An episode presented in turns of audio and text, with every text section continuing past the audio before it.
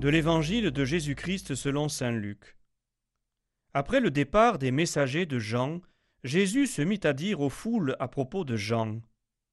Qu'êtes-vous allés regarder au désert?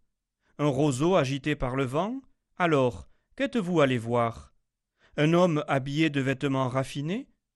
Mais ceux qui portent des vêtements somptueux et qui vivent dans le luxe sont dans les palais des rois. Alors, qu'êtes-vous allés voir? Un prophète?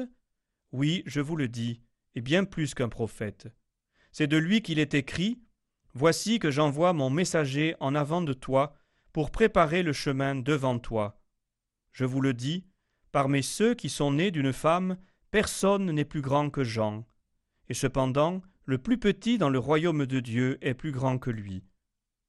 Tout le peuple qui a écouté Jean, y compris les publicains, en recevant de lui le baptême, a reconnu que Dieu était juste mais les pharisiens et les docteurs de la loi, en ne recevant pas son baptême, ont rejeté le dessein que Dieu avait sur eux.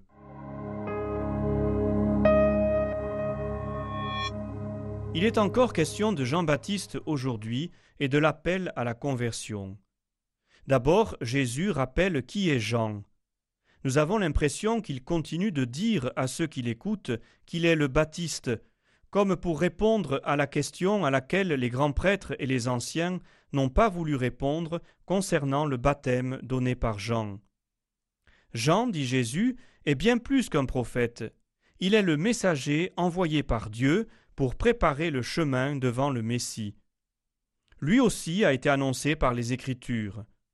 Il n'y a personne en ce monde, parmi ceux qui sont nés d'une femme, qui soit plus grand que Jean, dit le Seigneur.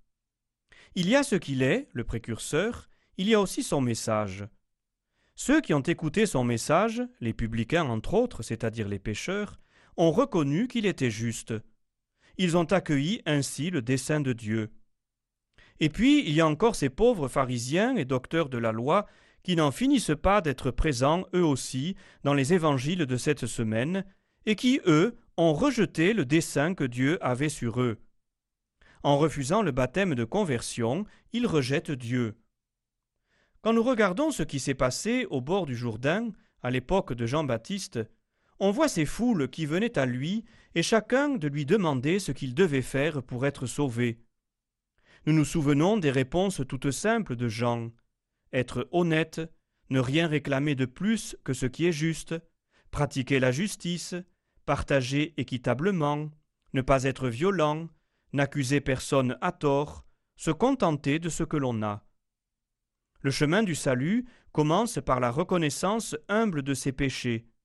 C'est ce qu'ont fait ces personnes qui sont venues vers le Baptiste et ont reçu le baptême. Puis ensuite, emplis de la force de Dieu, c'est vouloir changer de chemin en renonçant au mal et à tous les chemins du mal. C'est cela la conversion. Changer de chemin pour marcher là où marche le Seigneur.